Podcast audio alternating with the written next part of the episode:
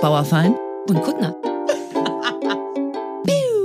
Mahlzeit! Mahlzeit.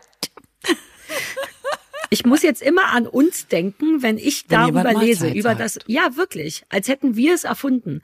Wenn wir es nur lange genug so machen, kann es sein, dass die Leute das denken. Ich meine, die schicken mir jetzt immer noch Artikel über diesen, dieser eine Artikel, das Mahlzeit, der vergessene, bla bla bla, und Mhm. alle sagen, hey, hey, ihr habt den doch wieder hochgedingst. Also lass uns das weitermachen. Vielleicht gibt's dafür das Bundesverdienstkreuz. Make Mahlzeit great again. Das geht auf unsere Yes. Kappe. ja. Das war nicht schlecht. Außer es gibt Probleme damit, dann würde ich äh, später sagen, wir, das gab's ja schon vorher. Also lass uns so eine doppelte Sicherung einbauen, falls uns Mhm. das später jemand zwischen die Beine hauen will. Aber wenn es gut wird, dann haben wir es erfunden. Ja, ist super. Und man muss auch sagen, dass ich sehr viel Rückmeldung bekommen habe, dass die Geschichte mit dem Bundesverdienstkreuz, dass es unterschiedliche Größen hat für Männer und für Frauen und dass das für Frauen netterweise ein Schleifchen hat, dass das sehr, sehr viele Menschen nicht wussten, inklusive uns ja auch. Ja, Aber ja, da klar. draußen gibt's auch sehr viele, denen es nicht so klar war. Ja. Ähm, und ein paar haben sich auch beschwert, ne? Also bei mir Gott sei Dank nicht. Ich glaube, mir, mir folgen keine Männer mehr. Die haben einfach aufgegeben. Die denken so, ja, die ist eh doof und anstrengend und die kann uns nicht leiden, was gar nicht stimmt. Ich mag Männer gerne. Von mir gab's nur super coole Frauennachrichten. Niemand, der gesagt hat, meh, meh, meh, meh, meh. Aber das passiert einem auch oft bei so einem Thema, ne? Irgendjemand kommt von hinten immer und sagt, mm, Nee, nicht irgendjemand. Männer? Also das kann man ganz klar äh, eingrenzen. Da muss man gar nicht drum rumreden. Es ist immer so, wenn du dich zum Thema Feminismus äußerst oder ich, wir müssen wir müssen es ja gar nicht so hart benennen. Wir können ja von Gleichberechtigung erstmal sprechen. Ähm, Ja. Dann kommt immer, immer, immer ein Mann mindestens, der immer, immer, immer sagt, ja, sag mal, haben wir wirklich keine anderen Probleme? Aber ist egal, was du sagst. Zum Beispiel jeden dritten Tag stirbt eine Frau, kommt auch immer, ein, also durch Gewalt in der Partnerschaft, da kommt aber auch immer ein Mann und sagt, ja, also haben wir wirklich keine anderen Probleme. Es ist wirklich egal. Ähm, und die sind natürlich schon auch wieder da gewesen. Aber es ist keine so Sorge. Weird, weil Du kannst das die Frage auch beantworten mit klar, wir haben noch so viel mehr andere Probleme, nämlich dass jeden dritten Tag eine Frau durch Femizid getötet wird und wir haben sehr, also die Frage könnte ich beantworten. Ich könnte sehr viele Probleme nennen, die wir noch haben, ähm, aber ne, augenscheinlich ist dessen Ding ja allgemein haben wir nicht noch andere Probleme außer die Benachteiligung von Frauen. Aber selbst da könnte ich noch tausend Nee, andere es geht Probleme ja darum, dass man noch spezifischer drauf gucken möchte und entscheiden möchte, ob ähm, das jetzt im Speziellen schon ein Problem überhaupt darstellt. Ich würde ja immer sagen, alles, was ähm, zum Problem beiträgt, ist Teil des Problems, egal wie groß oder klein.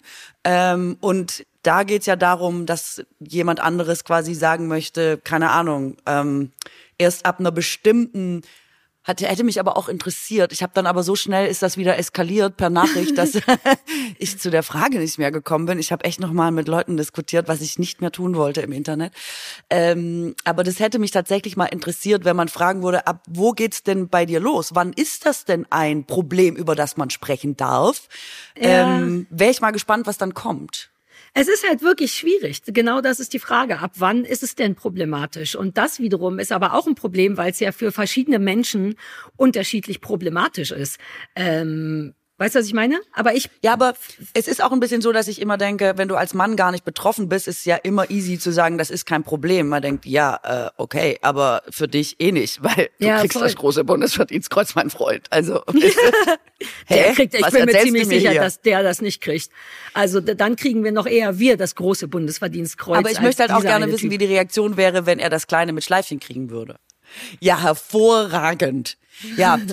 Ähm, Ja, nervt wie Sau. Ich liebe, dass du trotzdem, ich liebe, dass du jedes Mal denkst, darauf lasse ich mich jetzt nicht ein. Es, es bringt nichts, es bringt nichts. Und dass dein Herzchen dann aber trotzdem sagt, ich kann nicht, ich muss sagen, dass Ich das muss- falsch ist. Das ist sehr ich muss ich das und das machen. mag ich.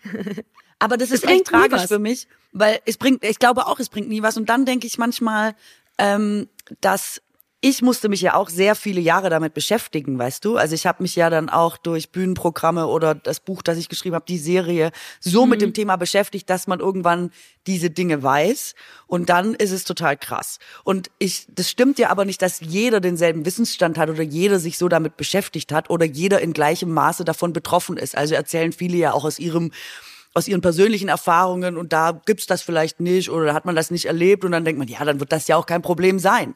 Ich verstehe das alles. Nur ich will am Ende immer sagen, nein, guck mal, es ist ein strukturelles Problem und wenn du dich damit beschäftigen würdest, dann würdest du das auch sehen. Also ich will dann so richtig bescheuerte Überzeugungsarbeit leisten naja, mit Leuten, die aber schon so tendenziell aggro reinkommen auch.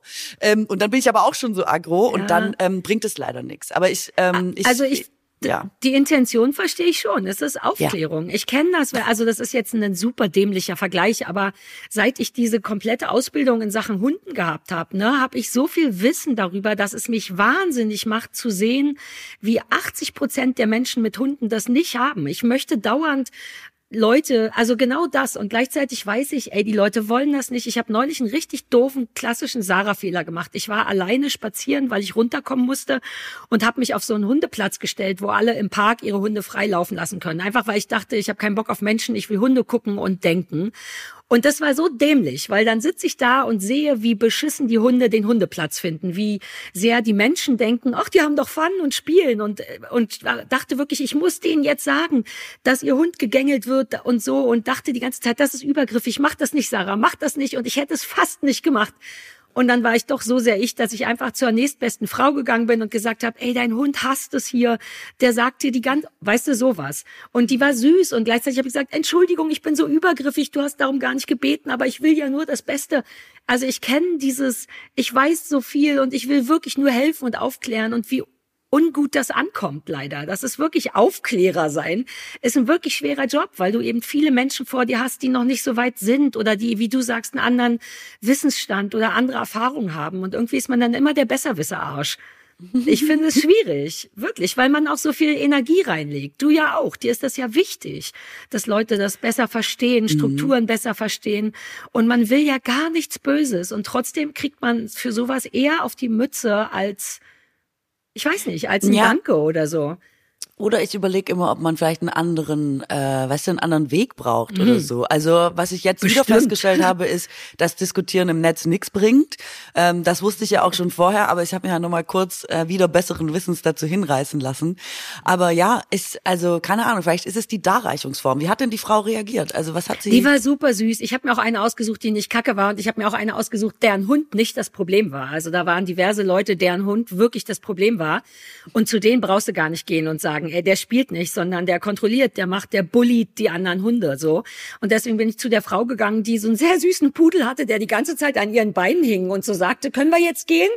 Und dann meinte ich irgendwann, du, ich bitte sei nicht traurig, aber der, dem geht's hier nicht gut. Und die war so, echt, weil eigentlich spielt er immer. Und ich meinte, ja, aber jetzt nicht. Und dann ist sie sogar gegangen. Also die war ganz toll. Und ich habe mich auch typisch Sarah 500 Mal entschuldigt, weil ich immer denke, ich bin eine Zumutung. Gleichzeitig muss das raus. Die war wirklich toll. Also das hat da gut funktioniert. Aber es hat trotzdem dafür gesorgt, dass ich den ganzen Rückweg mich kacke und übergriffig fand. Und das ist ein Sarah-Problem, das weiß ich. Aber ähm, ich bin da immer so gefangen zwischen, ich will's dir wirklich nur erklären, das kann dein Leben und das mit dem Hund so viel besser machen. Alle könnten glücklich werden. Und gleichzeitig, wer ist die kleine anstrengende Frau? Ich kenne die gar nicht. Die hält sich wohl für was Besseres. Wer sind sie überhaupt? Ich werde meinen Hund ja wohl besser kennen dauernd stürze ich mich in mhm. genau dieses Dilemma. Ich kam nur drauf, weil es genau wie dein Dilemma klingt. Und das habe ich ja auch noch mit ADS und anderen Sachen, wo ich das Gefühl habe, ich will den Leuten nur mitteilen. Also Aufklärungsarbeit ist nicht so einfach, Katrin. Ja, und ähm, wie du sagst, man meint das ja jetzt auch gar nicht arrogant oder so. Ich denke ja auch nicht, so, Nein. ich hab's geschnallt, ihr seid doch alles Vollpfosten, jetzt komm mal mit oder so, sondern ja, ähm, das also du hast mir ja, glaube ich, auch mir zuliebe nochmal in der Vorbereitung auf den Podcast. Wir schicken uns ja ähm, Themen hin und her, bevor ja. es losgeht. Hast du mir ja nochmal die Meldestelle Antifeminismus geschickt mit einem Artikel und nur dazu geschrieben, cool oder nicht. ne, weil ich nicht sicher war. Also ich hatte das ja. Gefühl, das ist ein Thema für dich und ich fand es auch irgendwie interessant genug. Und da wusste ich jetzt auch nicht, ob wir das nochmal machen sollen, ähm, weil, weißt du, also ähm, das haben mhm. ja auch diverse Männer geschrieben, dass das so anstrengend ist. Das Thema ist einfach so anstrengend. Ähm, und da habe ich auch ähm, allgemein oder bei uns ja, ich glaube schon. Ich, mein, ich glaube, dass ja, ich glaube, viele Menschen Podcast mit zwei Frauen deal with it. Also die können froh sein, dass wir nicht jeden Tag Periode machen. Und du weißt, ich will darüber noch reden. Also wie schlimm kann das bisschen Feminismus sein? Alter. Ich glaube, dass das für viele schon Leute schon irgendwie krass ist. als Thema. Ey, pass auf, wir machen erstmal, wir machen damit, damit wir wieder ein bisschen gechillter sind, lese ich dir mal, zum ersten Mal habe ich ein paar DMs, die ich so bekomme, ausgedruckt, weil ein paar wirklich coole waren, die sich auf die letzte Sendung bezogen haben und dann kriegen wir wieder ein bisschen bessere Laune vielleicht. Weil Hast du sagen Lust möchtest, drauf? dass Feminismus ihre Laune runterzieht. Nein, nein, nein. Nur ich hab, also meine Laune wird ein bisschen gezogen von all den Dudes, die dann sagen, ja, da, da, da, da, da. Deswegen Stimmt. dachte ich, ich schenke uns ein Lass bisschen uns nicht Kuchen auf die fokussieren. Gib uns the Exakt. good news aus the I give you DMs. sugar. Also erstmal kam unsere Werbesendung, die wir seit wie viel? Zwei, drei Jahren schon Ja, planen ewig. und anteasern, kam sehr gut an. Oh. Das freut mich ein bisschen, weil ich hatte so ein bisschen Sorge, dass wir seit einem halben Jahr das so hochhängen, dass alle Leute dann Nein, denken, ja, die Sendung aber war das top. war's gar nicht. Die Leute haben es geliebt und die haben uns auch lauter coole andere Beispiele. Damit wollte ich mal anfangen geschickt. Erstens hat mich jemand an eine Werbung erinnert, die du vielleicht auch noch kennst, und zwar die Fruchtzwerge-Werbung. Ein Fruchtzwerg so wertvoll wie ein kleines Steak. What? Erinnerst du dich daran? Ich erinnere mich Nein. daran und ich kann überhaupt nicht glauben, dass es das mal gab. Ich glaube, so wertvoll ich glaube wie gerade ein im Moment nicht, Steak. dass es das gab. Ist das, ist das Doch, wahr? bei mir hat sofort geklingelt. Ist das nicht toll? Du kannst es mal googeln. Ich nehme an, wegen Eiweiß, Protein, die haben einfach nichts anderes zum Vergleich gefunden als so ein kleines Steak. Aber das hatte ich Die komplett vergessen. Mhm. Ja, da, das eh, ne? Das ist eh alles mit Protein.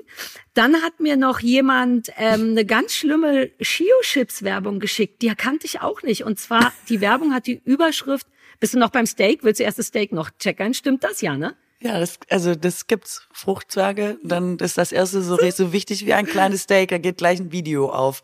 Ich, ähm, Ist das nicht toll? ja, das ist der Werbeslogan. Das ist ja absolut abgefahren. Exakt. Jetzt pass auf, ich habe noch eine, eine Chio-Chips-Werbung hier vorliegen. Vielleicht machen wir das, zeige ich dir mal auf Instagram oder irgendwie so. Äh, da ist die Überschrift Chio weiß, was du. Ich habe das Gefühl, du guckst immer noch beim kleinen Weil Steak. ich kann es nicht Bist fassen. Beim, weil hier, okay, also, dann lass erst das kennst du das mit dem, dann kommt gute Frage nicht und dann bin ich schon verloren. Weißt du, dann fragen Leute so, wie schwer ist ein Rabbit. Fruchtzwerg? Und schon bin ich wieder in den Tiefen des, äh, des Internets verschwunden und denke, ah, das ist, äh, was? Wer fragt sich denn, wie schwer ein Fruchtzwerg ist? Aber Moment, wie schwer ist denn jetzt ein Fruchtzwerg? Du, dann- und du glaubst, dass du keine ADS hast. Das ist typisch. Ich gebe dir noch fünf Minuten und du bist wieder bei Saugrobotern und so. Das geht so schnell. Bitte, du musst da raus. Katrin, komm Ja, okay, ich raus. bin hier, ich bin hier, Ich Entschuldigung. zieh dich an den Haaren raus. Ich muss dich aus diesem Rabbit Hole. Ich bin Wie da. schwer ist denn ich jetzt bin, ein ich bin da, Fruchtzwerg? ich bin einfach da. Ja, aber jetzt will ich wissen, wie schwer ein Fruchtzwerg ist. Ich schätze 80 Gramm. Also hier stehen verstörende Dinge wie der Schokoladenfruchtzwerg ist schwanzlos und durchschnittlich 60 Millimeter lang und 17 Gramm schwer. Größere Varianten gibt es weder zwischen den verschiedenen Populationen, noch gibt es einen offensichtlichen Geschlechtsdimorphismus. Es scheint, für, es gibt unterschiedliche Fruchtzwerge, scheint mir. Es gibt ein, ein Fruchtzwergtier. Ah, vielleicht meinten Ja. die deswegen das Steak. Vielleicht meinten die gar nicht den, äh, den, den Joghurt, sondern die meinten das Tier. Der Fruchtzwerg, so wichtig wie ein kleines Steak, ist ja Ich- viel näher. Ja, also er ist aus der Unterfamilie der Fruchtvampire der Fledermäuse. Du denkst dir das aus. Nein, das steht hier. Der sieht ganz, weil ich dachte so, hä, wieso hat der, warum hat er denn Haare? Ist das ein schimmeliger Fruchtzwerg? Aber es ist einfach ein Tier. Es ist ein Ja, Tier. aber ein Schokoladen, du hast du nicht auch noch was von Schokoladenfruchtzwerg gesagt? Das mein Gott, was ist das falsch. hier bitte für ein Podcast? Ich meine, das ist ja wissenstechnisch nicht zu überbieten. Du kommst hier rein und denkst, der Feminismus nervt schon wieder. Dann lernst du was über Werbung und dann weißt du, dass der Schokoladenfruchtzwerg ein Untervampir ist. Das ist doch hervorragend. Ja, das sag ich doch die ganze Zeit, Katrin. So, lass uns noch, ich habe noch eine ganz schlimme Werbung für dich. Oh, ich habe die ganz blöd ausgedrückt. Es gibt von, gibt oder gab, das weiß ich nicht, von Chio-Chips Männer- und Frauenchips. Mit der Überschrift Chio weiß, was Frauen lieben und Männer wollen. Und auf den Mädelschips Mhm. ist ein, ist ein, äh, ist, steht Mädelsabend und Ja. ein durchgestrichenes Männerzeichen. Und auf den Männerchips steht Männerabend mit einem durchgestrichenen Frauenzeichen. Ähm, und da steht nur für Männer und nur für Frauen. Also das also wusste ich. mit, Du- mit Verbot quasi. Das wusste ich, weil darüber haben wir eine ganze Folge bei Frau Jordan stellt gleich gemacht. Ah. Ähm, dass es wirklich ähm, richtige Unterscheidungschipse gibt, also richtig so Männerchips und Frauenchips. Aber hatten wir ja beim letzten Mal auch und da habe ich mich aber von den Rohscheiben ja noch so angesprochen gefühlt und es nicht so direkt den Männern zugeordnet, ähm, weil ich dachte, also ich finde das auch in Ordnung, also ich würde die auch Ja, die nehmen. sind auch lecker und alles, aber da habe ich einen Fehler gemacht. Da kann ich aufklären. Uns hat nämlich jemand gesagt, ähm, Rohscheiben ist eine alte österreichische Bezeichnung für Chips. Ah, ähm, so wie die deswegen. ja auch nicht Kartoffelsalat sagen, sondern Erdäpfel. Die haben ja immer so lustige und eigentlich auch sinnvolle Worte. Ähm, ja, also das war mein Fehler. Ich habe trotzdem das Gefühl, dass die Macher Guck, davon deswegen hat mich das nicht irritiert. Werte hatten. Ja, ja, schon richtig. Und ich bin froh, dass wir uns so eine so Faktenchecker-Fans haben, die Mega uns das gut. dann schicken. Besser als bei Harder Jemand, ähm, was uns ja richtig getriggert hat, war dieser schlimme Baumarkt-Gruselanhänger. Ne? Und mir hat jetzt jemand, das hat mich so befriedigt, eine Nachricht geschickt. Ähm, erstens mit einem Foto von genau dem. Den hatte ich nicht mehr ganz auf dem Schirm und eine Freundin von ihr, die den unironisch gut findet, weil äh, pass auf, die schreibt dazu Bezugnahme letzte Folge bezüglich Baumarkt Gruselanhänger. Dieses Foto, das ist ein Foto von ihrer Freundin, verpixelt, fair enough, vor dem Bauanhänger war im Status einer Bekannten. Sie fand es mega toll und niedlich. Nicht alle Frauen fühlen sich also von pinken antifeministischen Anhängern verarscht. Vielleicht ist sie einfach nur noch nicht so weit. Und auf dem Anhänger, das kann ich auf meinem ausgedruckten Ding nicht sehen, steht tatsächlich drauf, ich liebe Pink und Glitzer.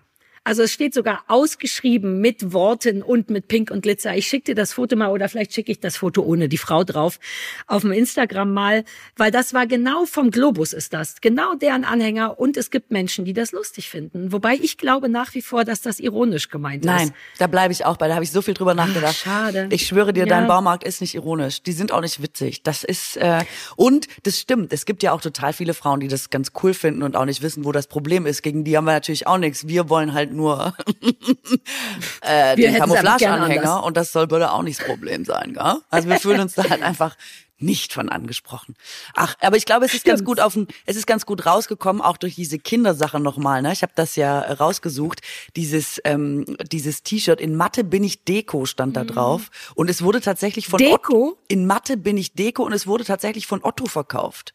Also vom, du weißt der Otto-Katalog mhm. quasi. Ja, ja, ähm, ist ja, noch nicht so lange her. Und ähm, ich habe das extra nochmal gecheckt. Also bei Mädchen steht dann immer Happy, Smile, also diese ganz mhm. harmlosen Nettigkeiten.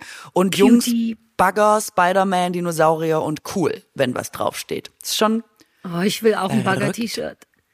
Ich und da sind die Anhänger halt quasi das, die, die, die Spitze des Eisbergs. So haben wir das ja gemeint, ne? Ja, ja, ja, das so. stimmt schon.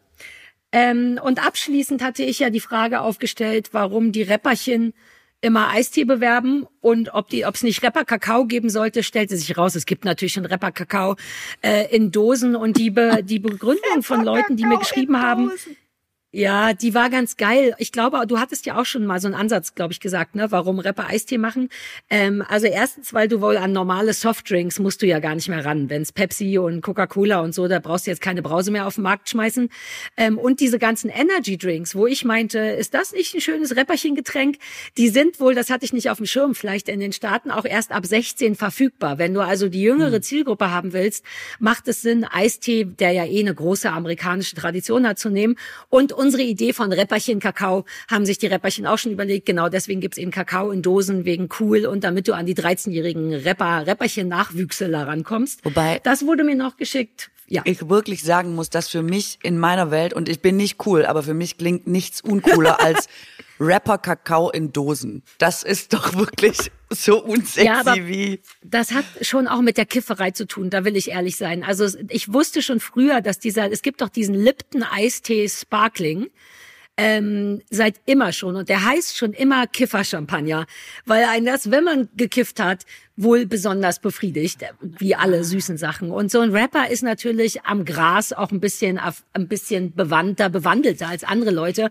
Und dann hat man halt auch tatsächlich Bock auf Kakao. Also das ist jetzt, glaube ich, nicht nur, welches Getränk trinken auch die kleinen Leute, sondern ich bin komplett dicht und habe ein Fressfleisch und da kann ich so einen Kakao schon nachvollziehen. Ach du liebe Zeit. Dinge, die der Laie mhm. nicht bedenkt. Exakt. Frag mich doch zum Thema Drogen. Frag mich doch, Katrin. Ich verbrenne jederzeit äh, Kokain. In, oh, weißt du noch, unsere Sendung, als es um verbranntes Kokain geht? Ja. Da, äh, das werde ich nie vergessen, weil die Vorstellung von mehreren Kilo Kokain, die brennen, war beeindruckend. Ja, das war doch, äh, ja. das war doch, wo sie das äh, beschlagnahmt haben und dann ähm, wollten ja. sie es vernichten und hatten doch gar nicht, also das Lager ist nicht leer geworden, weil sie ja, doch so viel beschlagnahmt hatten und die äh, quasi die ehemaligen Inhaber schon wieder versucht haben, aufs Gelände zu kommen, um es wieder zurückzuklauen. Das war doch diese absurde, äh, diese absurde Geschichte, einfach herrlich.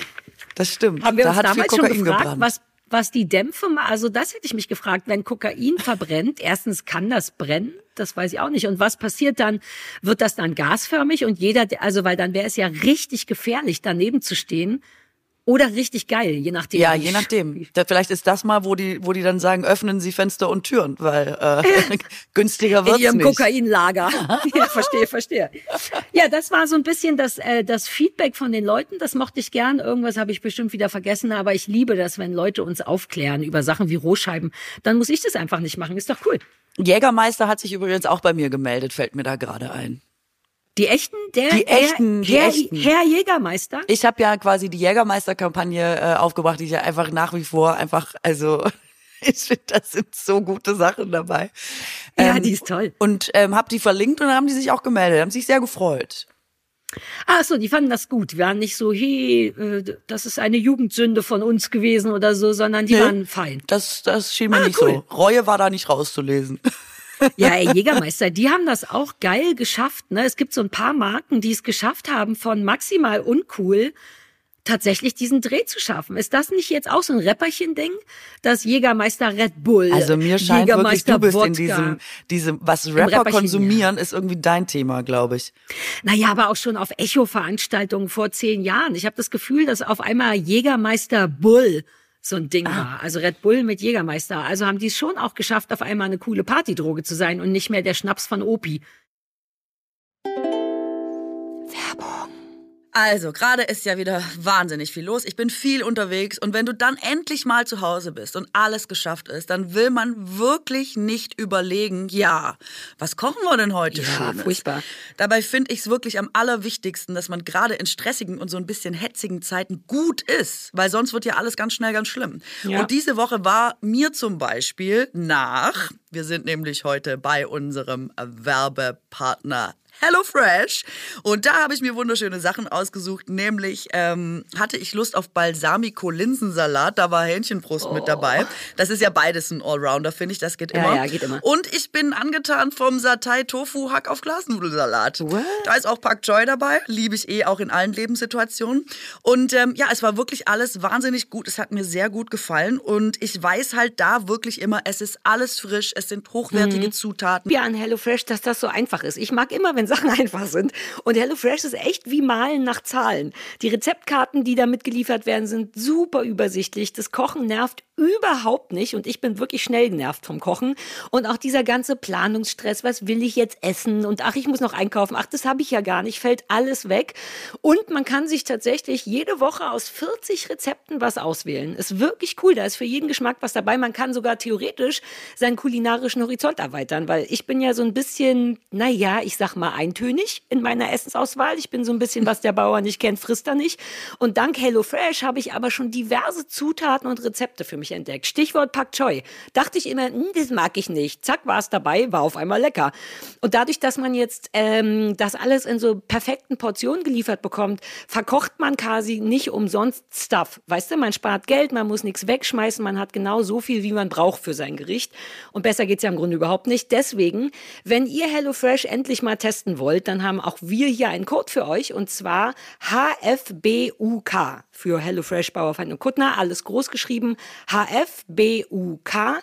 Ähm, damit spart ihr in Deutschland bis zu 120 Euro, in Österreich bis zu 130 Euro und in der Schweiz bis zu 140 Schweizer Franken. Und außerdem gibt's auch noch den kostenlosen Versand für die erste Box obendrauf. Ich meine, bitte? Ja, und aber apropos bitte, der neue Code ist für neue und auch ehemalige KundInnen gültig. Und Ja, ähm, alle Infos und die Links zum Einlösen des Codes findet ihr in den Shownotes. Es ist quasi Mal nach Zahlen oder Kochen nach Karten. Mahlzeit! Mahlzeit. Keine Werbung mehr. Das ist, ja, das ist absolut richtig. Ich hatte einen Kommiliton, der früher, also ich habe ja an einer ähm, Fachhochschule studiert und ähm, die Fachhochschule war hinter einem Einkaufspark. Man musste quasi immer durch die Mall, um in die FH zu kommen. Geil. Das war sehr spannend. Ähm, und in dieser Mall hat ein Kommilitone von mir an einem Jägermeisterstand nachmittags umsonst Jägermeister ausgegeben. Deswegen weiß ich sehr genau, wann das war, als Jägermeister wieder cool wurde. Dann ist es aber schon 20 Jahre her, oder? Aber bitte. Also das war, als ich Na, studiert habe und das ist, nee, es ist noch nicht 20 Jahre her, aber sagen wir 15 oder so. Ey, alles ist inzwischen 20 Jahre her. Ich denke auch, dass 2005 war doch gerade erst, denkst du? Ich habe so einen lustigen Teaser gesehen. Ähm, da wurde irgendwas, ähm, ich glaube, es war für den Tatort, da haben sie so eine Back Backstage-Story gemacht, mhm. so behind the scenes gefilmt. Und dann gab's so ein, ähm, hat der Regisseur so gesagt, ja, stopp, stopp, stopp. Äh, irgendwie läuft jetzt hier so der Mann voraus und die zwei Frauen hinterher. Also das ist irgendwie nicht mehr zeitgemäß. Äh, das gefällt mir irgendwie nicht. Das war der Einstieg in diese, in diese kurze Geschichte. Und dann hat ähm, hat der Mann gesagt, ja, äh, also vor 30 Jahren nö, war das ja normal. Also vor 30 Jahren hättet ihr mich ja fragen müssen, ob ihr arbeiten dürft. Und dann habe ich, ich bin ja nicht gut in Mathe, aber in Mathe bin ich Deko, aber dann habe ich nachgerechnet und gedacht, nee, nee, warte mal. Da liegt dem Mann ein kleines, äh, da, da hakt die Geschichte, weil 30 Jahre sind nicht die 70er. Er hat dann noch gesagt, in den 70ern hättest du mich fragen müssen. Vor 30 Jahren waren nicht die 70er. Die waren vor 50 Jahren. Und da habe ich auch gedacht, wie schnell das geht, dass man quasi so eine eigene Zeitrechnung hat und denkt, das ist ja noch nicht so lange her. Und auf einmal sind 50 Jahre um und ja. in deiner Welt waren es 30. Das, ich finde das wirklich erschreckend, weil weißt du noch, als wir, sagen wir mal, in den 90ern Teenager waren oder jung waren und unsere Eltern haben so alte Leute Musik gehört wie Bob Dylan, also so 70er Kram. Und der, das war dann also 20 Jahre alt. Und unser Bob Dylan sind jetzt die Killers.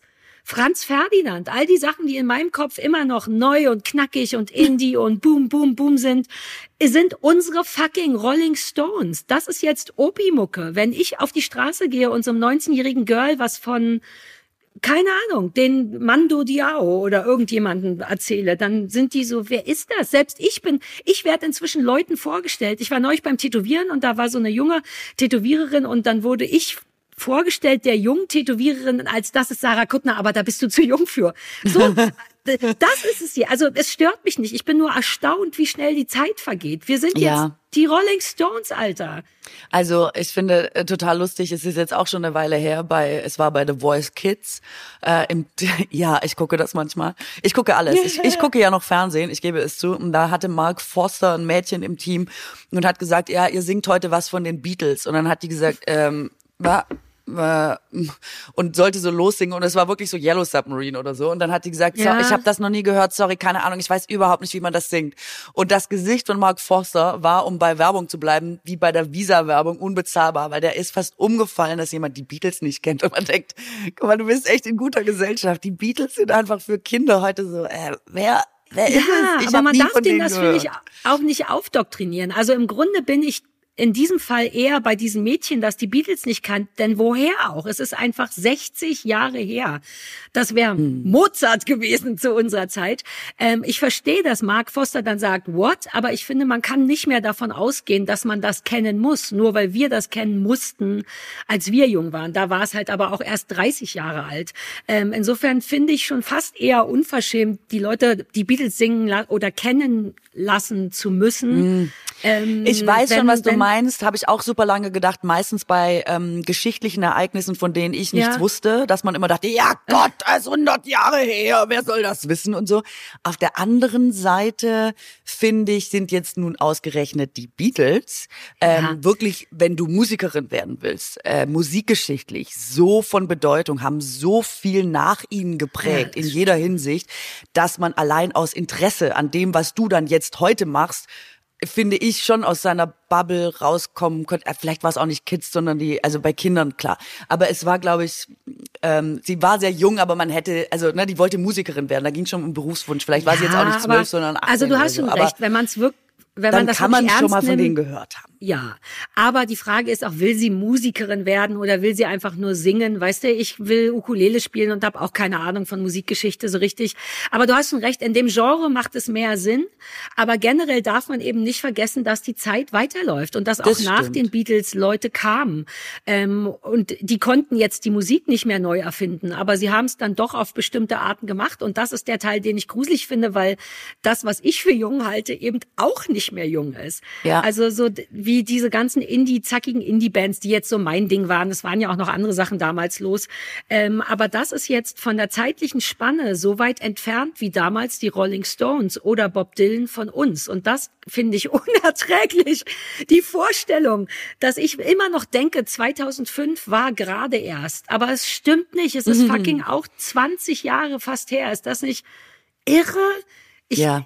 kann manchmal Zeit überhaupt nicht begreifen, wie groß und wie klein die gleichzeitig ist. Das stresst Mhm. mich ein bisschen. Ja, das ist auch so. Ah. Ich wollte neulich jemandem sagen, dass ich den Job jetzt, ähm, und dann habe ich nochmal so nachgerechnet und dann bin ich auf 17 Jahre gekommen und dachte, also gefühlt sind es maximal 10. Es kann doch nicht sein, dass ich Ja. den Job schon, also 17 Jahre ist ja so, dass man schon wieder übers Aufhören nachdenken könnte. Ja. Und ich dachte, ich habe gerade erst angefangen. Aber so ist es nicht. Ja, das ist, glaube ich, weil der, ich glaube wirklich, dass der Kopf ähm, oder dein Gefühl für dich selber, für wie alt du bist, wie weit du bist, ich glaube, dass das so Anfang, Mitte oder Mitte, Ende 20 stehen bleibt. Dass man dann so, ein- weil in den 20ern findest du dich erstmal, ne, beruflich und was will ich und was kann ich und wer bin ich.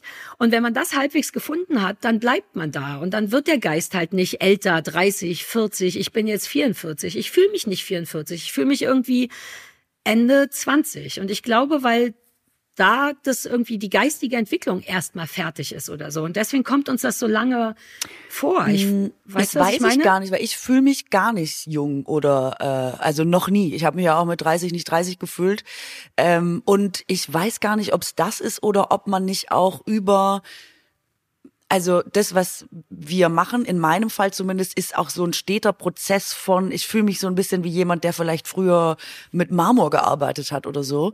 Und man arbeitet immer weiter und es wird immer feiner und man bröckelt da noch mal eine Ecke rein und da noch mal einen kleinen Finger Ja. und oben noch eine kleine Haarsträhne und so. So empfinde ich meinen Job. Und darüber vergesse ich, weil mir das auch Spaß macht, vergesse ich auch darüber, dass jetzt schon wieder fünf Jahre ins Land gegangen sind. Weißt du, so ein, ein über den Also Prozess, der da passiert. Time flies when you're having fun, sagt man ja auch. Kein was? Äh, Die Zeit, time flies when you're having fun. Ah. Ja, ja, ja, genau. Also, dass, man's ich irgendwie immer denke, jetzt bin ich da an dieser einen Sache dran, das ist doch super, dann mache ich das noch kurz, dann werde ich da in diesem einen speziellen Bereich besser. Und in meiner Welt ist dann quasi einfach genau eine unbestimmte Zeit X vergangen und dann sind das aber zehn Jahre oder so. Und das kann ich gar nicht Ja, fassen. aber das eigentlich stützt das meine Theorie. Also das, was du beschreibst, einen Marmor haben und das immer wieder verfeinern, es wäre in meiner Definition das Leben per se, ein Reifungsprozess. Du musst aber Oh. erstmal dein, nein, es ist auch genau das. Also du musst ja auch erstmal rausfinden, ob du Marmor willst und das findet in Anfang 20er statt. Rausfinden, was kann ich, was will ich, du so, uh, dieser Marmor ist interessant, ich habe Bock, mich damit lange zu beschäftigen. Und das ist eigentlich auch die Definition von deinem Gehirn. Du entwickelst dich immer weiter, du findest ein Thema oder eine Ecke, in der du gut bist und rödelst rum und wirst besser und das ist so ein in sich geschlossener Reifungsprozess aber.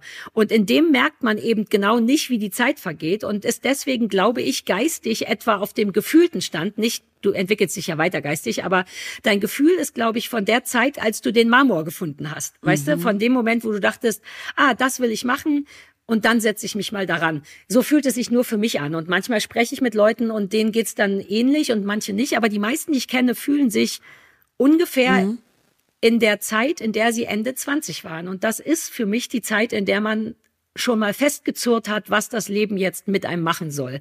Oder glaube, man hat erste halt Grenze. einfach für sich nicht so ein gutes Zeitgefühl, während man lebt, weißt du? Also super Mhm. Ja, viele auch. sagen ja auch, man sieht an Kindern, wie die Zeit vergeht. Also empfindet man das selber ja nicht so, sieht aber auf einmal jemanden, den man, das Kind hast du mit drei zum letzten Mal gesehen, siehst es wieder mit zehn, dann merkst du, uh, dann muss ich auch älter geworden sein, dass es einem nur übers Außen auffällt, aber man es innen nicht so wahrnimmt. Mhm. Und jetzt ganz gewagte Theorie. Glaubst du, dass zum Beispiel Leute, über die man sagt, die kleben so hart an ihrem Stuhl, ähm, dass jemand so 20 Jahre nicht von seinem Posten wegzukriegen ist oder so, ähm, dass die das selber vielleicht auch gar nicht so empfinden, auch denken, Leute, ich bin vorgestern hier hingekommen. Ah, ich habe noch viel Ja, vor. guter Punkt. Ich muss noch einen Tacken bleiben, weil, sorry, äh, dass die auch denken, sind zwei Jahre statt 20.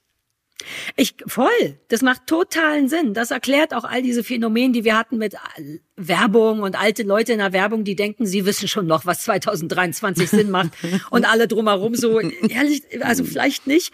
Ähm, ich glaube, es ist eine Mischung wahrscheinlich. Aus Leuten fällt auch Loslassen schwer. Diese Sachen loslassen bedeutet eben, dass ein Teil von deinem Leben weggeht und ein neu- neuer kommt. Ich glaube, so entstehen auch Midlife Crisis und ich bei mir passiert ja gerade auch viel.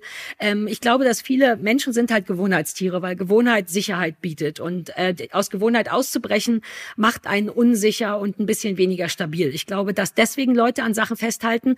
Aber vielleicht sogar der größere Punkt ist, glaube ich, wirklich, was du sagst. Die Leute denken, ich weiß nicht, was dein Problem ist. Ich mache den Job ja erst seit einem knappen Jahr. Ich mache ihn sehr, sehr gut. Ich habe noch niemanden gesehen, der ihn besser macht, nur anders. Auch so eine Problematik, dass Leute oft denken, dass anders schlechter ist und nicht oder nur anders, aber nicht besser.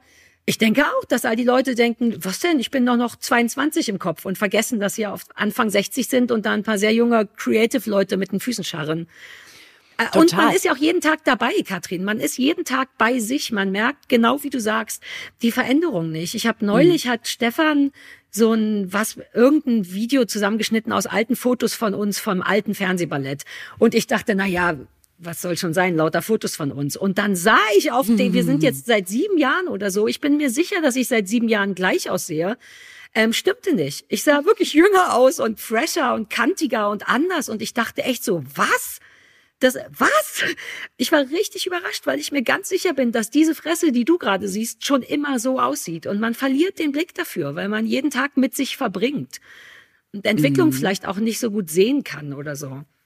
Ja, das kann sein. Und ich glaube, ja. man hat für sich auch das Gefühl, dass man also A, man hat was gelernt, man kann was und dann glaubt man ja auch, dass man darin besser wird. Also wie ich gerade gesagt ja. habe, man, man schraubt an dem Marmor rum. Und dann ja. kommen zum Beispiel, wie du gerade sagst, junge Leute und sagen, hä, macht man gar nicht mehr so, fetzt nicht mehr, ist jetzt alles anders. Es ist super schwer, das einzusehen, weil du ja trotzdem diese Erfahrung, die du hast, ja nicht durch eine frische Idee zu ersetzen ist. Also Exakt. wo man sich da in der Mitte trifft, ist halt wirklich super schwierig. Und auch da, ähm, ich weiß nicht, ob ich schon mal erzählt habe, ich, das war Mitte 30 oder so waren wir. Und ich ich war auch so. Ich bin überall hingegangen, egal bei welchem Radiosender ich war und war so, Leute, können die alten Leute hier aufhören zu moderieren, weil, sorry, ich sollte es machen, weil ist, man macht es jetzt wirklich anders. Und da haben auch alle gedacht, ich bin größenwahnsinnig, was ja wahrscheinlich auch so ist, wenn man jung ist. Aber nee. nun, ich hatte ja nun auch ein bisschen recht. Und dann waren wir 35 oder so und saßen bei einem Abendessen die ganzen alten Kommilitonen und drei Viertel des Abends wurde gesagt, ja, wir so einen neuen Praktikanten, der junge Pisser denkt, der kann mir sagen, wie der Job geht. Ich glaube, ich drehe durch. Ich war so, hört euch mal zu, hört euch mal zu. Exakt. Es ist einfach, wir sind jetzt einfach alt und wir sind Mitte 30. Deswegen will ich das nicht mehr. Ich will, ich, weil du hast total recht, man neigt, und ich glaube, das ist Evolution oder so. Man neigt dazu, irgendwann selber dieser Mensch zu sein. Das Wichtige ist nur, das zu erkennen. Und was du eben gesagt hast, finde ich gut, weil das habe ich ein bisschen aus dem Blick verloren. Ähm, die Alten sollen ja gar nicht weggehen, denn du hast vollkommen recht, deren Erfahrung ist auch was wert, denn dieses jeden Tag an Marmor rumkratzen macht tatsächlich äh, bessere Fähigkeiten, schult die Fähigkeiten, schult das Gehirn und davon, das kann man schon benutzen. Ich glaube, du hast vollkommen recht, wenn es eher darum geht, sich in der Mitte zu treffen. Denn die jungen Leute finde ich nicht größenwahnsinnig. Denn es stimmt, ein junger Mensch weiß viel besser, was gerade los ist, was gerade gebraucht wird, was die Leute wollen. Aber sie haben vielleicht nicht die perfekten Fähigkeiten, um das gut umzusetzen. Also wäre zumindest eine Mischung gut. Ein alter Mensch, der nicht mhm. weggeht, aber zumindest so weit zur Seite geht, dass man auf dem gleichen, auf Augenhöhe ja. rumstehen und sich befruchten kann. Aber da kommt natürlich dann auch Stolz rein und Angst vorm Sterben, so blöd es klingt. Wenn du Oder vor Bedeutungsverlust jungen, tatsächlich. Ganz genau. Also gerne, ja. Und das ist schwierig. Da muss man schon ein guter Mensch sein, um das auseinanderzuhalten, um ja. deinen jungen Kollegen zu fördern, ohne zu persönlich ja. zu werden das stimmt absolut, was du sagst. Und ich habe auch das Gefühl, so geht's mir zumindest, umso älter ich werde, umso geiler finde ich Leute, die geil in ihrem Job sind. Weißt du, und es ist wirklich ja. völlig egal, ob du jemanden hast, der geil in Fußpflege ist oder äh, ob es jemand ist, der ein Arzt, der seinen Job einfach geil macht oder ob es jemanden aus unserer Branche ist, der Unterhaltung perfektioniert hat. Ich liebe das einfach. Und das, ich finde ich das einen auch. richtigen Wert, einfach zu denken, ja, da ist jemand geil im Job, das entspannt mich einfach richtig. Aber und weißt du, warum es dich entspannt? Weil es dein Erbe. Ich glaube, es ist eine Frage von Erbe. Es entspannt einen, weil man das Gefühl hat, ich muss den Job nicht mehr geil machen. Es gibt noch andere Leute, die werden den weiterhin geil machen. Nee, es inspiriert mich eher, weil nee? ich denke, ich will auch geil sein in dem Job, den ich mache. Ah, okay. Ich will auch, dass Leute denken, ah. man macht den Job so gut, äh, as good as possible. Und was ich an jungen Leuten so geil finde, ist dieser Idealismus, den man wirklich nur hat, solange man jung ist, bevor man dann 35 ja. ist und genauso erwachsen wie alle anderen Erwachsenen vor einem ja. und man ja nie versteht, wie das passieren kann und ja selber immer diese Vorsätze hat, mit 20 und denkt, also kann kommen, was mhm. will. Also das wird man nicht machen, so wird man nicht sein, um dann kurze Zeit später festzustellen, dass es, wie du sagst, vielleicht einfach Exakt. der natürliche Lauf der Dinge ja. ist. Ja, das ist aber jetzt auch ein Downer auf eine andere Art. Nee? Nein, warte, weil ich finde, genau, also Inspiration ist ein cooles Wort. Ich bin nur zu faul, um mich noch inspirieren zu lassen. Für mich ist es dann eben eher Erleichterung, weil ich ja schon auch Sachen genau wie du so mache, wie ich glaube, dass sie so gut wie möglich sind. In meiner Welt, von meinem Verständnis von, wie man Sachen macht. Aber ich werde auch ein bisschen müde, weil ich alt bin und ich will das nicht mehr machen müssen. Und deswegen bin ich tatsächlich nicht nur inspiriert, sondern irgendwie erleichtert, wenn ich sehe, dass andere das auch cool machen. Ich habe neulich dich im Fernsehen gesehen. Ich habe neulich Wer stiehlt mir die Show gesehen. Zum ersten Mal aus irgendeinem Grund, weil ich vergesse, das zu gucken. Und ich liebe das. Ich mochte die Albernheit und man spürt das ist ja auch so ein Florida-Ding. Und über die bin ich richtig erleichtert, weil die machen Fernsehen auf eine Art, wie ich es liebe und wie ich es schon ganz früher machen wollte. Albern sein, äh, transparent sein, Redaktion zeigen, genau wie du sagst, mhm. irgendwie Ideen haben und Drive haben und so. Und ich liebe, dass die da sind. Das gibt mir richtig ein Gefühl von, geil, da sind Leute, die weiterhin das Fernsehen auf eine coole Art machen. Und das meinte ich so ein bisschen mit, jetzt nicht Erbe, es ist ja nicht mein Erbe, ich habe die nicht ausgebildet, aber mein gefühltes Erbe habe im Sinne von, das ist, wie ich es gut finde. Und ich liebe, dass da Menschen sind, die es machen, so wie ich es auch gut finde. Und da kommt aber total das zum Tragen, ähm, was du auch gesagt hast. Deren Erfahrung sorgt natürlich dafür, dass die so ganz unaufgeregt, ganz solide wirklich diese Top-Show produzieren können, die da wirklich durch alle ähm, Stürme segelt, was du als Zuschauer äh, oft ja auch gar nicht mitbekommst, was da hinter den Kulissen alles passiert, gemanagt mhm. werden muss, erledigt werden muss, bis so eine ja. Sendung so ist und so steht. Und die das einfach mit einer unfassbaren Routine, gleichzeitig unfassbaren Leichtigkeit machen, ohne an Kreativität einzubüßen, an ja. irgendeiner Stelle. Das ist einfach total geil. Und das meine ich. Ähm, das ist früher, der Kompromiss, von dem du gesprochen hast eigentlich. Wahrscheinlich. Weil das wird eine Mischung sein aus aufgeregten Praktikanten, die die Welt retten wollen und, und Tommy Schmidt oder wer immer das ist, die schon gut am Marmor sind. Und was ich auch selber für mich daran ganz geil finde, eigentlich, was ich was Gutes finde am Alter, ist, dass man die Erfahrung ersetzt, die Aufgeregtheit. Weißt du, früher war man so, was hat man mhm. sich gestresst oder was hatte man Druck oder man dachte, oh Gott, was kann alles schiefgehen und so Albträume hatte ich, dass mir der Absatz abkracht. Einfach das Unrealistischste, was sowieso nie passieren wird. Nächtelang nicht geschlafen. Was ist, wenn ich über mein Kleid stolper und so? Dabei sind es immer andere Dinge, die einen zu Fall bringen, wie die wir dann wissen. wirklich passieren, ja, ja. Genau. Jetzt zu wissen, wenn mir das passieren würde und ich würde mich hart auf die Fresse legen auf der Bühne, würde mich das nicht mehr aus der Ruhe bringen, sondern würde ich denken, ja geil, endlich passiert hier was in dem Bums, da kann man auch schon wieder gut mit weiterarbeiten. Also das ist zum Beispiel, finde ich, ein totaler Vorteil, dass man sich irgendwann, dass man selber auch Voll. so ruhig wird, dass man sich auf sich verlassen kann, was du vielleicht auch mit, man will nicht mehr so viel oder ja, man ja. wird vielleicht fauler. Ich empfinde das ja eher als verdiente, hart erarbeitete Ruhe in dem, was man macht. Also einfach ah, ja, Erfahrung und Routine. Vielleicht sollte ich das auch so sehen, weil meine mhm. Therapeutin hat immer mit mir geschimpft, wenn ich faul sage, weil das ein assiges Wort ist und sie hat auch recht. Zumal Faulheit im Grunde eigentlich nur Effizienz ist, um ehrlich zu sein. Ähm, ja, man wird auf jeden Fall unaufgeregter, das stimmt. Aber diese Aufregung von den Anfang 20-Jährigen, die ist, darüber haben wir ja eben gerade gesprochen, auch wertvoll. Deswegen finde ich die Mischung gut. Ich will schon auch, dass Leute ein bisschen flatterig sind und sagen, uh, ob das jetzt funktioniert, weil das auch für mich authentischer ist. Und ich mag auch, wenn Leute ein bisschen übers Ziel hinausschießen, das ist ja deren Lernprozess auch. Ne? Ich bin übers Ziel hinausgeschossen, auch immer noch, aber auch früher. Und wenn dann aber jemand daneben sitzt, ich liebe das Bild mit dem Marmor, Marmor, der äh, am Marmor schon ganz gut ist, dann entsteht daraus genau das Beste. Weißt du, wenn so jemand es schafft, diesen jungen, aufgeregten Menschen nicht einfach nur zu gängeln und ruhig zu halten oder das andere Extrem zu sagen, geh und erober die Welt, sondern man deren Energie und Talente und geile Ideen genau so channeln kann, dass wie zum Beispiel diese Art von Shows bei rumkommen, die eben eine Mischung sind aus sehr professionell und gleichzeitig unfassbar albern, ähm, das wäre für mich eine gute Art. Das ist für mich die gute Kombi aus Marmor und Hysterie. Uh, ja, ich möchte wobei die Sendung Marmor muss, und Hysterie nennen. Ich muss sagen, also das vielleicht meinst du ja auch, dass man die Leidenschaft nicht verliert für das, was man macht. Weil ja. ich zum Beispiel, also Jerry Seinfeld hat mal gesagt, dass man auf der Bühne immer so alt ist, wie lange man auf der Bühne steht. Also wenn du fünf Jahre Stand-up-Comedy machst, bist du ein Fünfjähriger, wie ein Fünfjähriger auf der Bühne. Ähm, oh Gott. Und die richtig geilen Comedians, die ich gut finde, machen den Job teilweise 30, 40 Jahre. Also nehmen wir an, das stimmt und ich glaube, das stimmt, dann, ähm, weil ich auch das Bild so mag von Jerry Seinfeld, dann mhm. wären die 30 oder 40 auf der Bühne. Und ähm, ich liebe das einfach, das zu sehen und zu wissen, mhm. das ist vom Handwerk das Beste. Der Marmor ist fertig. Ich kann jetzt sehen, was der gemacht hat.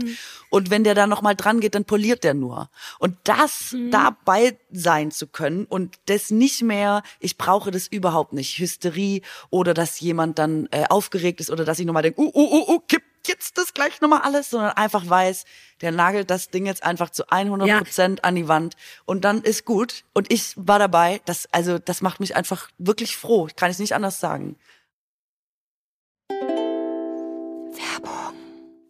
So, heute werden wir endlich wieder von unserem Werbepartner Alnatura unterstützt. Jede von uns beiden geht ja mit mindestens einem Alnatura-Produkt ins Bett. Ich habe deren dicke Winterdecke, die muss jetzt bald mal ausgemistet werden. Und zwar Cotona heißt sie. Und du hast, glaube ich, das Hevea-Kissen, ne? Ja, ja, ja. Ich habe aber auch ja, so eine Decke ja. für, für, weißt du, für so, wenn kalt ist im Winter und so. Ah, ja, ja, Winter ist jetzt equipped. durch. Aber die haben, die haben ja auch Frühlingssäcken. Das läuft ja alt gut bei denen. Und wir sind vermutlich eh nicht die Einzigen, die mit Alnatura einschlafen oder wohnen, weil Alnatura feiert dieses Jahr 40-Jähriges. Die sind ja ein Familienunternehmen und seit 1984 stehen die für guten und natürlichen Schlaf und zwar mit nachhaltigen und ökologischen Produkten und zwar fürs gesamte Zuhause. Ja, es ist wirklich super, weil man findet da wirklich alles. Matratzen, Steppwaren und nachhaltige ja. Möbel. Und was ich besonders gut finde, ist, dass die Produkte auftragsbezogen hergestellt werden meistens. Also es gibt nicht so unnötige Überproduktion. Mhm. Und 75 Prozent sind made in Germany. Der Rest stammt auf jeden Fall aus dem benachbarten EU-Ausland. Deutschland. Und falls ihr jetzt sagt, das klingt ja alles herrlich, aber irgendwie, ich bin mir noch gar nicht so sicher, wie komme ich denn jetzt hier zu gutem Schlaf? Bei Alnatura seid ihr wirklich an der richtigen Adresse, weil es gibt für euch eine Fachberatung durch zertifizierte Schlafexperten. Also bei Alnatura lebt und arbeitet man nachhaltig und das wirklich schon immer und es gibt auch ein komplett veganes Sortiment. Crazy. Also wenn das jetzt was für euch ist, dann haben wir für euch extra einen Rabattcode und zwar BAKU5, also BA für Bauerfeind, KU für Kuttner und 5 für naja, ich sag mal fünf, also Baku fünf. Und damit spart ihr fünf Prozent. Deswegen die fünf. Ja, ja, ist schon richtig. Fünf Prozent auf euren Einkauf bei Alnatura und zwar ab einem Mindestbestellwert von 50 Euro. Der Code ist bis zum 11. Mai 24 gültig und alle Infos findet ihr nochmal in den Shownotes. Ich werde mir da jetzt vermutlich einfach so eine Frühlingsdecke schießen. Ja, Happy Ratzeling allen, ey. Ja, Mann. kapiere ich total, finde ich aber zwei unter, also mit Hysterie meinte ich eher auch so eine kreative Hysterie, mhm. Ideen haben, ja. zu sagen, warum das nicht mal aufbrechen. Hatte ich dir, wo habe ich das neulich, habe ich dir erzählt, dass ich eine Chartsendung damals bei Viva ich musste ja am Anfang, musst du ja immer allen Scheiß erstmal machen, den Olli Pocher gerade nicht machen will. Ne? Der so, Gülcan, ich bin im Urlaub und dann muss Kuttner ran und der einen Dreck machen. Und dann habe ich sehr viele, sehr langweilige Chartsendungen moderiert und ich habe mich daran so gelangweilt, dass ich dachte, können wir das nicht aufbrechen und habe dann mal vorgeschlagen, meine Weisheitszahnoperation parallel laufen zu lassen. Also ich habe dann so 20 Moderationen pro Chartsendung und ich habe die nicht im Studio gemacht, sondern beim Zähneputzen, beim zur Straßenbahn gehen, beim in der Straßenbahn, beim Weisheit sowas. Das ist weird und nicht jedermanns Sache. Ich I get it, aber dass das möglich sein darf, das fand ich auch von Viva so cool, dass die nicht gesagt haben, hä, sondern dass sie gesagt haben, why not? Lass es uns probieren und so diese Art von lass uns was anders machen, das mhm. vielleicht ist es Leidenschaft, dass die nicht untergebuttert wird, sondern dass die verrückten Ideen gehört werden und vielleicht ein bisschen angepasst werden. Aber so, weil das will ich. Ich will nicht nur Professionalität, weil die nimmt einem auch den Atem, was Verrücktes zu machen. Ah, nee, ich glaube, dass du, das glaube ich zum Beispiel nicht. Ich glaube nur, dass es die Sicherheit und die Ruhe ist, zum Beispiel das kreative zielsicher umzusetzen. Ich glaube, das Wagnis wird kleiner, aber ich glaube nicht, dass das Ergebnis schlechter ist, nur weil man professionell ist. Im Gegenteil. Ich glaube, dass es äh, immer besser wird. Also, ich, also vielleicht ist bei dir Professionalität so negativ ähm, konnotiert, weil du dann denkst, dann ist es korrekt und dann passieren keine Fehler und dann wird es vielleicht glaub, langweilig oder ja, man ist nicht mutig oder so. Aber ich glaube ja. nicht, dass das unbedingt mit Professionalität einhergeht. Im Gegenteil, wenn du richtig geil bist, kannst du doch all diese Aspekte auch noch in deinem Korb haben, nur ja. geiler damit jonglieren.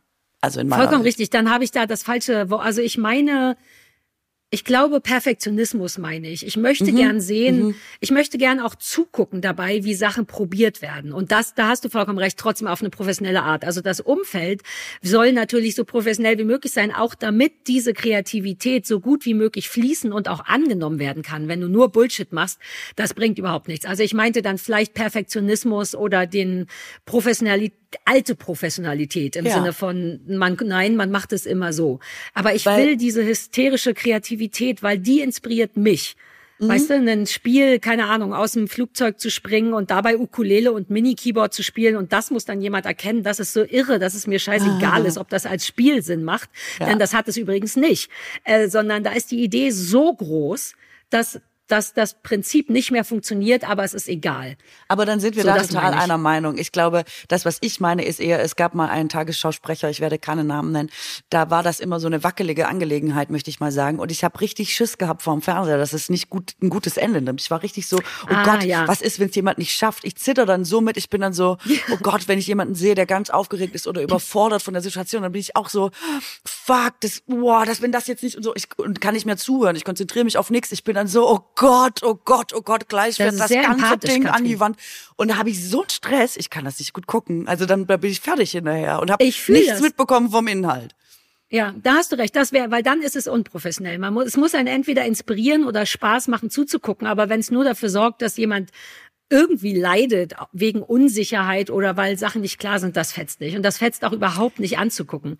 Ey, und Professionalität führt auch dazu, dass man ein bisschen weniger Angst hat, finde ich. Oder zumindest anders ja. mit Angst umgehen kann. Und ähm, ja. Kate Winslet hat ja mal gesagt, ich liebe diesen Satz, die Leute riechen es, wenn du kein Selbstbewusstsein hast. Und ich Klar. glaube, das stimmt. Wenn man mal auf einer Bühne gestanden hat und selber so Angst hatte, dass man das nicht durchbrechen konnte, dann merkt man ja auch, man erreicht die Leute nicht, weil die auch immer auf diese unsichtbare Wand von Angst starren und, glaube ich, genau dieses Gefühl haben, das ich gerade beschrieben habe, immer denken, ja. äh, irgendwas ist nicht in Ordnung. Man kann es gar nicht benennen. Man würde vielleicht hinterher sagen, sagen, ah, das war nicht so gut, hat mir nicht gefallen, irgendwie ist der Funke nicht übergesprungen.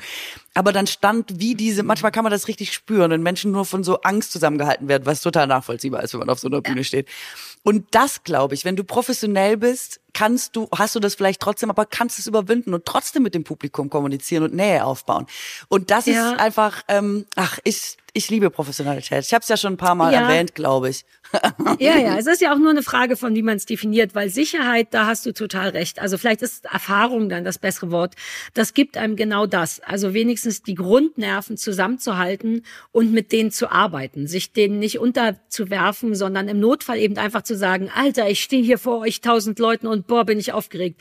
Das rettet so viel mehr. Und das ist tatsächlich auch eine Form von Professionalität, das Problem zu benennen um Leute nicht in Situationen zu bringen. Weil die, was du benennst, dieses sich unwohl fühlen, das ist auch nichts Unsichtbares. Das ist einfach Körpersprache. Das ist kein Bauchgefühl, sondern da bin ich ja jetzt ja wirklich so Überprofi drin, weil ich eben auch so viel Trash gucke und mir Menschen genau angucke in Situationen. Man kann einfach, man könnte es filmen und man könnte einen Pfeil drauf machen und zeigen, guck mal, wir haben dieses Gefühl, weil derjenige die ganze Zeit nestelt oder nicht guckt oder so. Die, man zeigt ja mit dem Körper, dass man sich unwohl fühlt. Deswegen spürt das Publikum und im besten Fall ist der Mensch eben dennoch ein empathisch, ein empathisches Lebewesen, spürt den Stress von anderen Menschen und wird auch gestresst. Also genau wie du. Ich liebe, wenn Menschen so sind. Das macht es den Leuten nicht einfach, aber das ist die Definition von Empathie, dass du einen fremden Menschen im Fernsehen siehst und mit dem mitfühlst und denkst, oh Gott, oh Gott, oh Gott. Ich liebe, wenn Menschen so sind. Ähm, und ja, es hat einen Einfluss auf die Stimmung von dem, der es sieht. Und das ist tatsächlich dann nicht professionell. Das ist schon richtig. Ähm, oh, geil, wie wir da jetzt hingekommen sind, ne? Ja, total. Ich mache mal einen harten Themenwechsel. Ich war im Theater ja. am Wochenende. Ähm, apropos, es hat ja auch noch mit Bühne zu tun. Und äh, ich frage mich wirklich, seit ich in Theatern oder Philharmonien oder whatever bin, ähm, ob Leute da extra zum Husten hingehen. Kennst du das? Also es ist so ich unfassbar. Ich muss mal gucken, ob das mal jemand recherchiert hat oder so. Aber es ist grundsätzlich so, dass ähm, so ein Abhusten stattfindet in äh, Vorführungsstätten. Und ähm, mir ist das zum ersten Mal so richtig klar geworden. Ähm, ich war mal in Köln in der Philharmonie und zwischen den Sätzen bei einem Konzert ist passiert in Deutschland Folgendes. Ja, Hustpause. Also man denkt, Leute, also die warten bis zur letzten Note, weil es gilt ja als sehr unhöflich reinzuhusten ins Konzert und dann wird, ich weiß nicht, man hat das Gefühl, Jahre altes Zeug muss jetzt, aber unbedingt an dieser Stelle zwischen diesen beiden Sätzen raus. Und dann war ich ähm, in Amerika in der Philharmonie aus beruflichen Gründen, keine Sorge, ich bin jetzt privat auch nicht so kulturell interessiert und da wird zwischen den Sätzen, was bei uns ja ein absolutes No-Go ist, einfach stehen die Leute so, wuhu, und es wird so geklatscht und alle rasten aus und denken, ah, das gibt's doch schon wieder nicht, wie geil das hier alles war und so. Also ist gleich die Party am Start. Und bei uns gilt Klatschen und Ausrasten zwischen den Sätzen als unhöflich und man stört das Orchester und so. Und jetzt war ich aber im Theater und jetzt ist ja eh Erkältungszeit. Frage A, warum gehen Leute, obwohl sie erkältet sind, nach wie vor in vollbesetzte Räume ohne Lüftung? Frage B, warum, also warum muss man im Theater überhaupt so dolle husten? Du musst echt mal hingehen, nur um das zu überprüfen. Und C, ich habe die Antwort darauf. Warte kurz, wann ist der Moment, ja, ja. wann man geht? Also jetzt war da ein Mann, der hat wirklich, als ihn alle angeguckt haben, ist er zehn Minuten vor Schluss raus. aber er hat einfach weil er eine so Stunde hat? zehn gehustet. Eine Stunde zehn durchgehustet. Und da habe ich mich ja, echt gefragt, was ist hier los? Bisschen früher wäre schon gegangen dann, ne? Also man so nach 20 Minuten hat man ja vielleicht ein Gefühl dafür, dass das gerade nicht mehr weggeht. ja, also es ist, äh, aber ich will gar nicht den einzelnen Mann blamen, weil an dem liegt's gar nicht. Dieses, dass man, also es, sobald es losgeht, ist das so. dann steigert hab, sich das so langsam. Bis zu so bis zu schlimmen Hustenreizen und ich frage mich wirklich, was Theater mit Husten zu tun hat, aber es ist ein Zusammenhang, der nicht von der Hand zu weisen ist. Das behaupte ich jetzt hier steif und fest. Ich habe ihn. Ich okay, kenne das nämlich. Ich bin nie im Theater. Neulich war ich aber einmal im Theater, weil äh, Funny Story, meine super schlaue Schwester ein Theaterstück gemacht hat, das heißt It's Britney Bitch. Also ein Theaterstück über Britney Spears, was eh eine super coole Idee ist. Und ich liebe meine Schwester sehr und das war auch ein cooles Theaterstück, aber selbst da war ich so, oh, Theater, I just don't get it. Mir ist das zu konstruiert, zu, ich muss extra laut sprechen. Das ist, ich mag Realität so sehr und das ist mir zu weit davon entfernt. Aber ich war in der gleichen Falle. Ich saß da drin und dachte, fuck, ich glaube, ich muss husten, nur so ein Kratzen im Hals. Jetzt bloß nicht husten. Es ist, glaube ich, genau die Angst zu wissen, dass man nicht darf, sorgt dafür, dass man will. Das ist das gleiche Phänomen, wie wenn du einen CT machst. Hast du schon mal einen CT gemacht? Mm -mm. Oder wie das heißt, wenn du in dieser Röhre drin bist, mm dann ist die einzige Ansage, die die dir mehrfach geben, ist auf gar keinen Fall bewegen. So wenig wie möglich bewegen. Du sitzt aber in so einem Ding, egal was du CTen lässt, mindestens eine Viertelstunde. Und wenn du dann weißt, dass du dich überhaupt nicht bewegen kannst, ist alles, was dein Körper machen will, sich bewegen. Und ich glaube, das ist bei Husten auch so. Man hat so Angst, der Typ zu sein, den alle hassen, dass man versucht, das aufzusparen, dann spürt man es aber stärker, dann macht man es schnell in der Pause und dann machen es aber alle in der Pause und so kommt das, glaube ich, zustande. Die Angst, der eine Huster zu sein. Das ähm, glaube ich auch. Das ist ein guter, das ist ein guter Grund. Ich habe auch schon gedacht, ob das mit dem Alter zu tun äh, hat, weil ähm, gerade sowas, also kulturelle Veranstaltungen werden ja nachweislich eher von älteren mhm. Menschen besucht und ist ja jetzt nicht so der Bringer bei der Jugend. Die gehen eher zu Britney. Ähm, ja. Ob es auch damit zu tun hat, dass man muss man im Alter mehr husten? Fragezeichen. Und wenn ja, also warum? wenn man Raucher ist, das finde ich, es, es, vielleicht ist es diskriminierend, aber ich finde es keine blöde Idee. Ich könnte mir sehr wohl vorstellen, dass ältere Menschen mehr husten. Deren Lunge ja. ist einfach älter, deren, weiß ich nicht, so eine Erkältung ist vielleicht ein bisschen stärker. Es klingt nach Ageism, aber es biologisch scheint es mir nicht unnachvollziehbar. Hast du auch an dir beobachtet, ich habe ähm, als Kind, wir hatten Nachbarn, die waren wirklich im Haus nebenan und die waren auch schon sehr alt. Ich habe die nie gesehen, aber die haben immer sehr laut äh, genießt oder gehustet. Ja. Und man hat dann bei uns im Badezimmer, was quasi die angrenzende, also war natürlich ein frei, war natürliches Baden-Württemberg freistehendes Haus, aber das angrenzende, also es hat nicht direkt angegrenzt, war so zwei, drei Meter dazwischen, aber das Bad war quasi die nächste Wand zum Nachbarhaus und ich habe gehört, wie da quasi ähm, genießt, heißt es genießt, ja, ne? Ähm, ja. Die genießt wurde, weil wir sagen genossen. aber das ist wieder was anderes. Das sagen wir im Osten ganz anders. ja, genau, das ist halt ist an, ja, ja. andere Bedeutung. Du, der hat Genosse, würde man im Schwäbischen sagen. Okay, also. Und dann habe ich immer gedacht, boah, das, das muss so krass sein im Alter, ähm, dass man da einfach so laut ist bei diesen ganz natürlichen Körpervorgängen. Und jetzt habe ich wirklich auch hier während Corona und so selber mich manchmal so erschrocken, wie laut ich genießt habe, dass ich dachte, also wenn jetzt ein Kind an der benachbarten Wand ist, dann wird dieses Kind genau dasselbe über mich sagen, wie ich über die alten Leute früher. Das ist, das war richtig erschreckend. Da dachte ich aber, was passiert zwischen sieben und 37, dass man auf einmal nicht mehr normal niest und sondern naja, so. Feinstaub.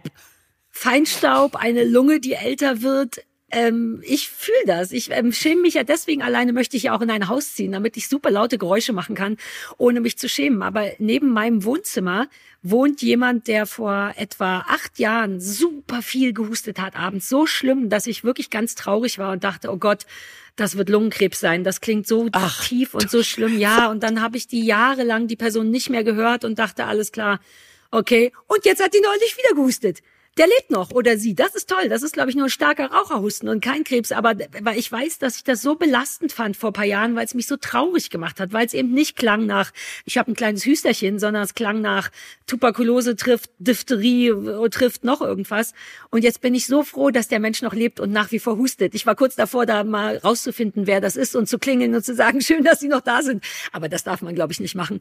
Ähm, ja, ich nehme an, es ist der Verfall des, ja, ich finde, das bedeutet das aber auch, machen. dass ich dass ich weiß, ich weiß nicht. Ich weiß, was ich auch schwierig finde, wenn Leute ins Haus so Zettel schreiben wie, ich bin total froh, dass ihr so gut im Bett seid oder dass ihr so glücklich seid, aber könntet ihr vielleicht das Fenster zumachen?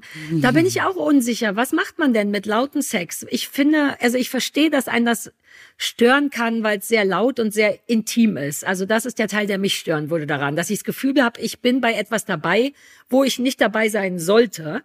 Auf der anderen Seite, wer bin ich denn, um das Sexleben von anderen Leuten zu judgen? Da bin ich wirklich immer in einem Dilemma. Ich finde es eigentlich gemein, in einen Hausflur einen Zettel zu schreiben und zu sagen, ist ja schön, dass ihr euch so lieb habt, aber könntet ihr leiser vögeln? Muss man leiser vögeln oder nicht? Nein. Was, ganz im Ernst. Also ich sage nein. Ähm, ne? Ich sage, das gehört zu den ähm, Fallstricken des Zusammenlebens in einer Gesellschaft, dass das passieren kann. Und da muss man, glaube ich, mit klarkommen, oder? Wobei, also für alle, die uns zuhören und sehr laut sind beim Sex, können ja auch den Nachbarn zuliebe ein bisschen leiser sein. Aber wenn man sich da auch in der Mitte treffen würde, fände ich es eigentlich, also ich sag, die einen naja, müssen es schon man's an? hören und die anderen müssen vielleicht ein bisschen leiser hecheln.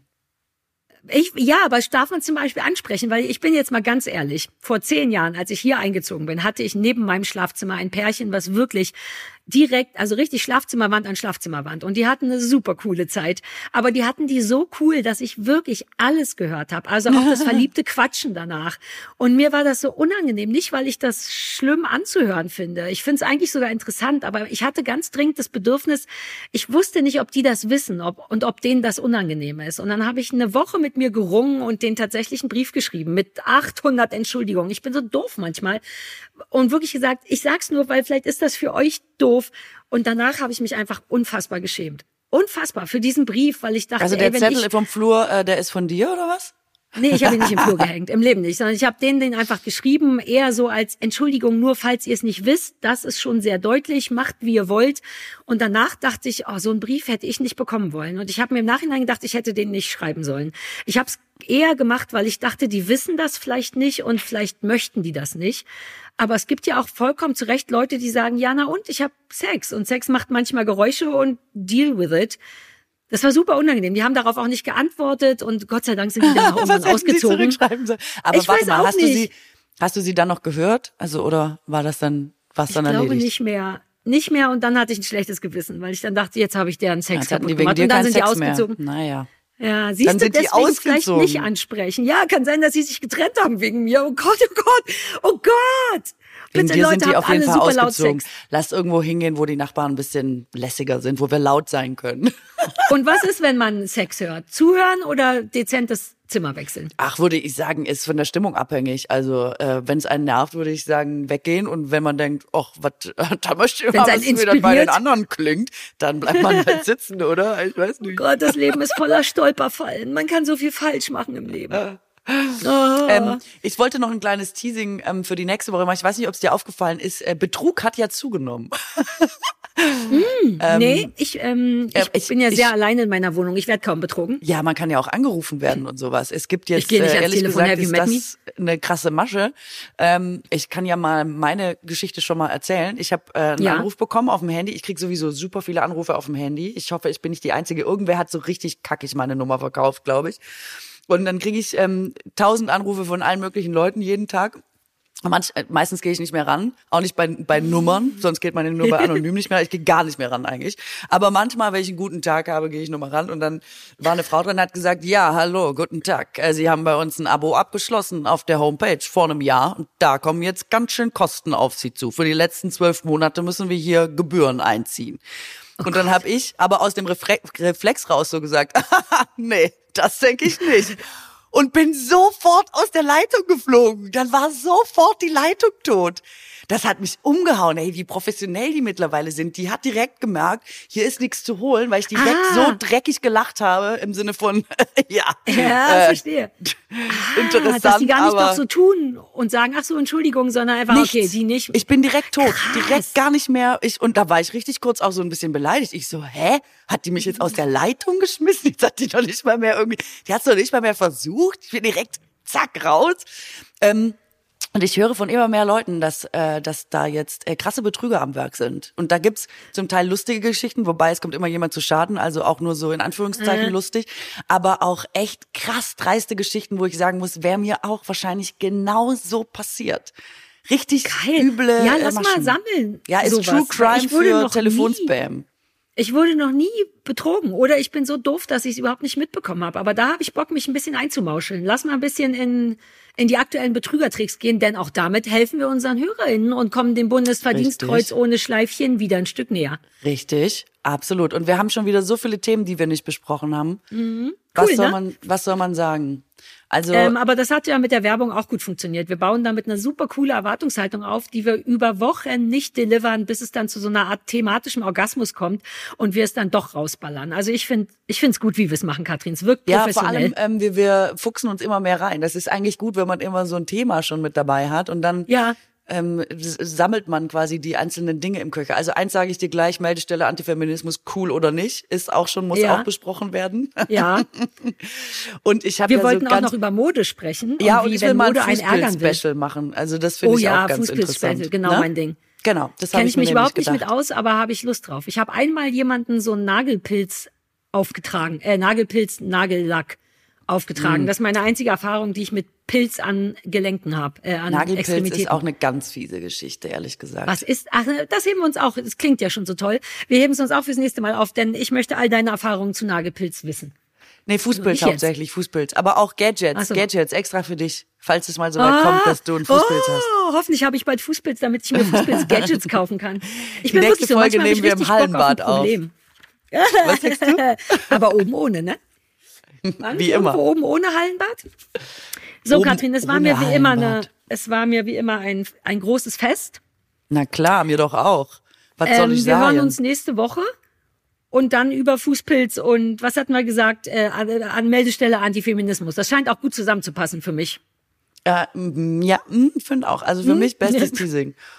Und Betrug, Betrugs, Betrugsmaschen ja, ja. natürlich auch. Ne? Ja, ja, da habe ich auch Gut. Bock drauf. Vielleicht äh, sammle ich was und versuche selber mal Leute zu betrugen. Uh, vielleicht äh, denke ich mir eine gute Betrugsmasche aus. Ja, hervorragend. Ich versuche bis nächstes Mal eine, eine sehr gute Betrugsmasche mir auszudenken. Mal gucken, ob, ob dann übe ich sie an dir. Ob, mal gucken, ob das funktioniert. Ruf mich an und probier mal, ob ich drauf reinfalle. Du ja, hast ja meine Nummer, wie alle anderen auch. Und du gehst bei mir ran. Ich bin, ich freue mich, dass du rangehst. Du bist fast noch nie nicht rangegangen. Ähm, insofern, danke dafür. so, liebe alle, bis nächste Woche. Hey, bis nächste Woche. Ciao. Le. Ciao.